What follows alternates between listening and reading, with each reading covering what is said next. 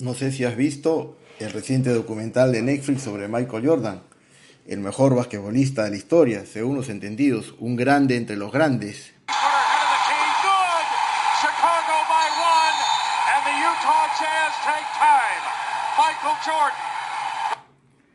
Realmente un tipo fuera de serie. No te voy a contar la serie, no te preocupes. Solo quiero sacar una anécdota muy significativa que nos puede ayudar para este momento de oración. Resulta que en este documental se entrevistan a sus compañeros, los que jugaron con él en la franquicia de Chicago Bulls. Hablan de muchas campañas, partidos, pero también le preguntan por Jordan como líder y reconocen que gracias a él consiguieron muchos títulos y hacer historia en la NBA. Nadie niega que fue su líder. Pero el entrevistador les pregunta también si fue su amigo, si son amigos. Ahí las voces son muy dispares la gran mayoría dice que no lo considera su amigo. Después, a, Jordan, año 2020, le hacen escuchar estas cosas que han dicho sus compañeros ahora. Y él no tiene palabras, se pone a llorar, se emociona, mueve las manos, no puede decir nada. Le duele, le duele que sus compañeros no lo consideren amigo. Piensa, ellos le deben todo a Jordan. Sin él sus vidas serían distintas. No hubieran conseguido contratos con otros equipos, mejoras en sus salarios, sus familias no tendrían los recursos que ahora tienen.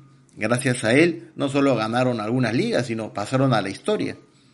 Han vivido muchas cosas, muchas alegrías. Han pasado muchas horas de viaje, muchos entrenamientos, algunos fracasos también. Sin embargo, no lo consideran un amigo. Si es un líder, y es muy interesante cuando le preguntan las razones. ¿Por qué no lo consideran un amigo?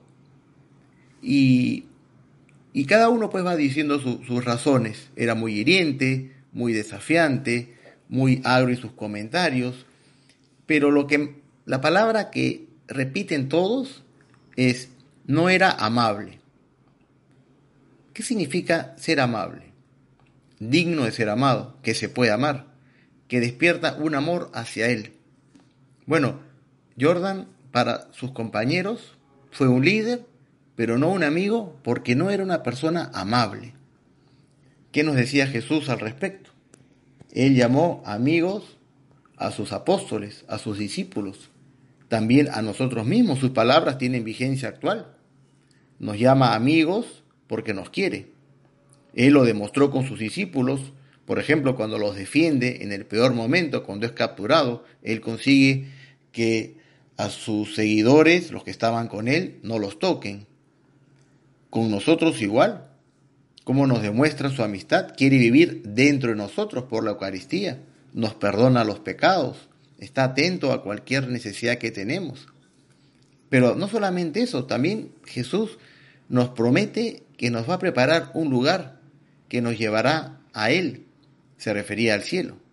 Sus expresiones son realmente de mucho cariño. Donde yo estaré, también ustedes estarán. Mi alegría se las daré, mi paz se las dejaré. Ahí tenemos un camino para aprender a ser amigos de Dios y amigos de nuestros amigos. ¿Qué estamos dispuestos a hacer por Dios? Si es nuestro amigo, lo mismo que Él hizo, pensar en nosotros, compartir lo que tenemos, el tiempo, el cariño, y con nuestros amigos igual. Y sobre todo, ser amable. Tú eres de los que te quejas de los demás, criticas a todo el mundo, estás siempre de mal humor, eres un especialista para fijarte en los defectos de los demás, y, y así quieres que la gente te ame, así quieres ser amable. Bueno, no, no, lo vamos a hacer con esas actitudes. La amistad pues no es solamente divertirse con los demás, pasarse de TikToks, no es solo jajeo. El verdadero amigo es como Jesús y Él quiere que seamos así con todos. Esa es la herencia, ese es el encargo que Él nos ha dejado, que llevemos la amistad cristiana a todos los ambientes. Ser amigos como Jesús fue de sus amigos. Ahora que estamos haciendo un rato de oración, vamos a pedirle al Señor de corazón que nos ayude a ser buen amigo. Señor, danos tus virtudes humanas, Ayúdanos a ser amables, sinceros, sencillos, para tener verdaderos amigos. También saber recibir la amistad de los que nos buscan, gente nueva que conocemos, no ser pues como los erizos, no, no, no, no, no encerrarnos en nosotros mismos. Señor, ayúdanos, haznos personas amables, con el alma abierta, tolerantes, comprometidos con el bien de todos, así como tú lo fuiste. Vamos a pedirle también a nuestra Madre Santísima que nos ayude a ver las necesidades de los demás, que nos ayude a tener ese corazón más abierto, más generoso. Vamos a seguir ese ejemplo del Señor. De, de tal manera que cuando nuestros amigos le pregunten por nosotros, ellos, ellos puedan decir, mira, fulanito, fulanita, es realmente mi amiga, es mi amigo y además un líder.